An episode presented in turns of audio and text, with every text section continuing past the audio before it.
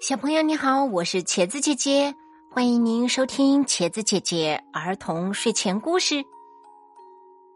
下面一起来听故事：魔女和她的黑猫。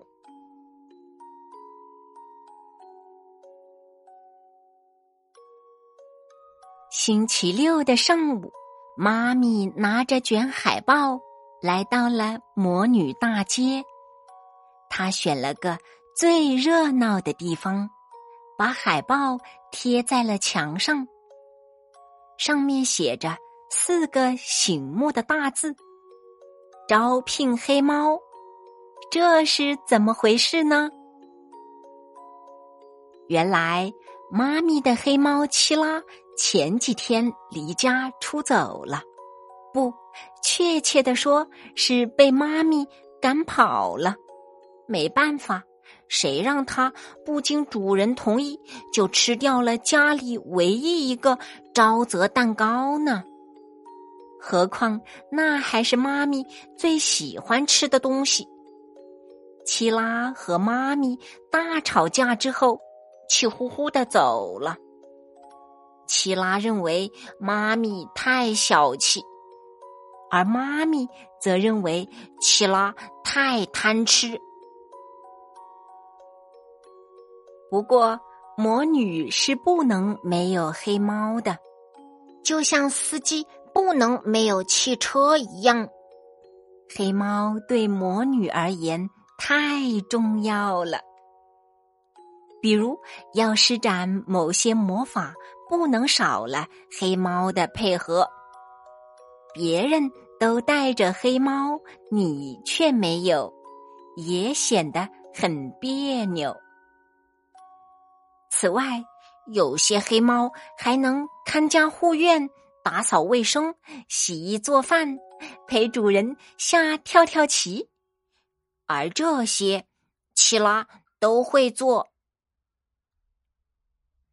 所以在七拉离开的第三天，妈咪迫切的觉得再找一只黑猫了。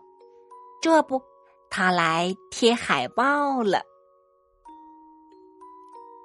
这个世界上有许多黑猫，但是魔女却不是很多。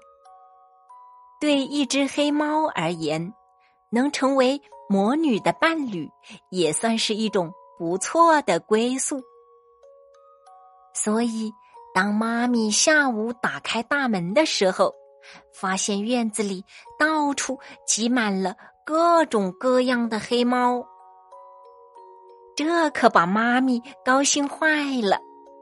好几天没有看到黑猫的小影子，这会儿居然来了这么多，两只眼睛都看不过来了。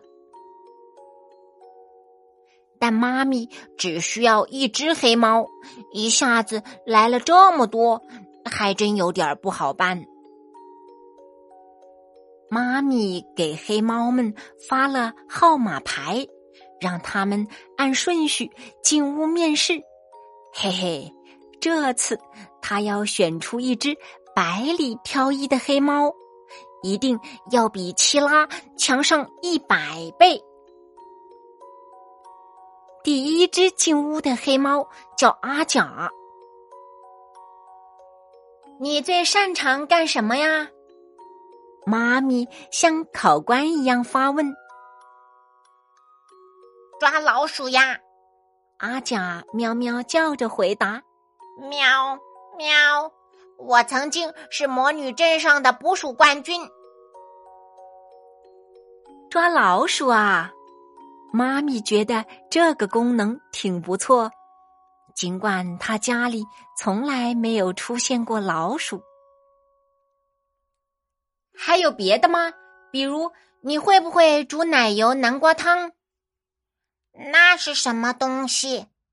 阿甲困惑的问妈咪。于是，连奶油南瓜汤都不知道是什么的阿甲被淘汰了。第二只来面试的黑猫是阿姨。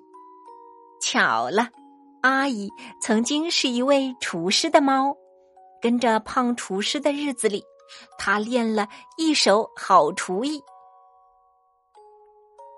别说是奶油南瓜汤，阿姨说起话来滔滔不绝。我还会做可可地瓜汤、菠萝蛋花汤、咖喱雪糕汤。妈咪满意极了，她甚至忍不住幻想起这些美味的汤，还不自觉的咽了一口口水。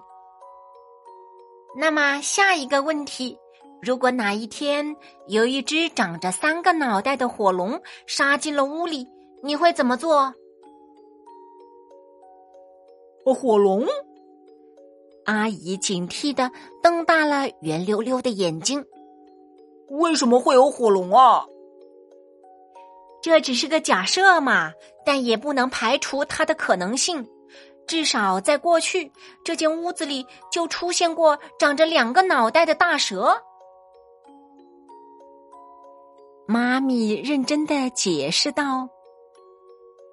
阿姨坚定的摇了摇头。除了提供餐饮服务，我还可以让你抱在膝盖上抚摸，或是在冬夜里帮你暖脚。但是对付火龙绝对不是我的专长。阿姨也被淘汰了。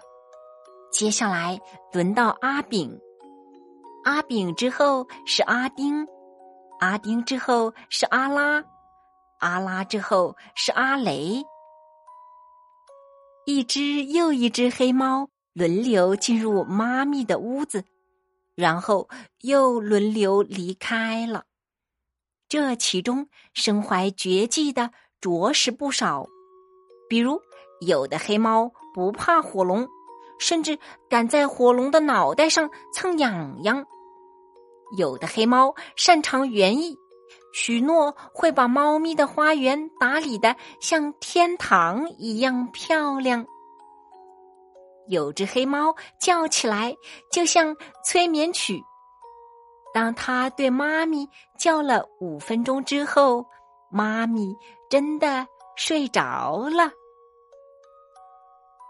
这些黑猫看起来都不错。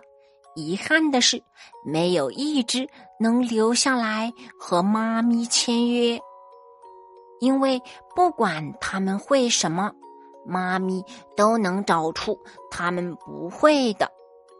谁让妈咪的前任猫咪奇拉是那么的多才多艺呢？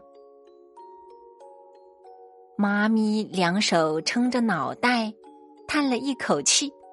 要找一只满意的黑猫，还真不容易呢。当院子里的黑猫走的一只不剩的时候，太阳都快落山了，猫咪有点想念七拉。厨房里好像还有一块沼泽蛋糕，现在妈咪可以独自吃一整块了。但它却一点儿胃口也没有。唉，为了一块蛋糕就赶走一个那么能干的小伙伴，是不是太过分了？妈咪认真想了五分钟，做出了一个重大决定：把七拉找回来。这一次，他骑上飞天扫帚，用最快的速度赶往魔女大街。他要先把那张招聘海报撕下来，不然还会有别的黑猫来找他。现在他已经不想再面试了。等等，也许他可以用点小魔法。直接把招聘启事变成寻猫启事。妈咪正琢磨着，忽然看见前方来了几位小魔女，她们你追我赶，就像要去参加降价大甩卖一样。作为魔女，不，作为一个女孩子，妈咪还是很有兴趣凑这样的热闹的。她加快了飞天扫帚的速度，一下子冲到了最前面。请问你们要去哪里呀？有大甩卖吗？妈咪笑着问那几位小魔女。魔女们七嘴八舌的说了起来。听说有只黑猫贴了一张海报，要给自己招聘主人。听说那只黑猫超级能干，琴棋书画样样精通，洗衣叠被不在话下，上得了厅堂，下得了厨房。听说那只黑猫想找的主人类型很简单，最重要的条件是不许因为我吃掉了你的东西就把我赶走。听说不用听说啦，这么难得的黑猫去哪里找啊？去晚了就当不成它的主人啦。妈咪想到这里，心里顿时紧张了起来。他赶紧跟着那几位魔女一起飞快的向前赶。不一会儿，他们降落在了一个公园里。好家伙，慕名来应聘的魔女还真不少呢。他们自觉的排成了长队，等待那只坐在长椅上的黑猫来面试。妈咪排在队尾，她紧张的祈祷着，希望轮到我之前，面试还没有结束。